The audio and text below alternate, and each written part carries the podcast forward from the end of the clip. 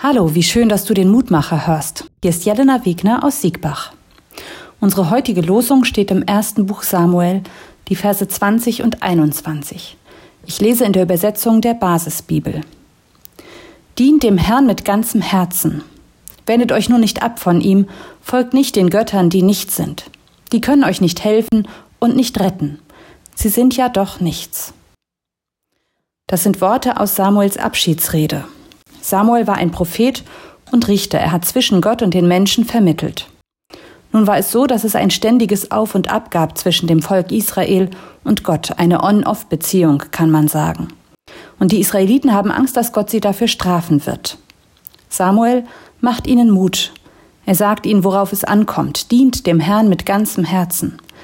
Nicht halbherzig bei der Sache sein und wenn es mal nicht passt oder anstrengend wird, sich anderem zuwenden, sondern dranbleiben und vertrauen. Für die Beziehung zwischen Gott und uns Menschen passt das Bild der Ehe, finde ich. In einer Ehe gehen Menschen einen Bund ein. Die gemeinsame Zukunft ist unbekannt, aber über der Partnerschaft steht das Versprechen, beieinander zu bleiben und auch die schweren Zeiten gemeinsam zu durchstehen.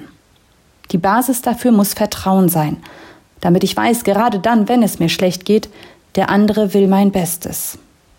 Ich glaube, dass Gott für uns das Beste möchte, auch wenn wir nicht immer das Beste bekommen. Manchmal gibt es Dinge im Leben, die ich nicht erklären kann, Leid, das mich trifft, ohne dass ich etwas dafür tun kann. Das kann unglaublich schwer sein, und aus manchen Lebensabschnitten geht man nicht unbeschadet wieder raus.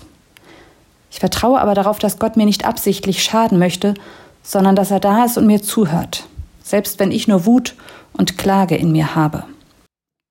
Manchmal da fällt mir das leicht, Gott zu vertrauen, und manchmal komme ich an meine Grenzen und könnte schier verzweifeln.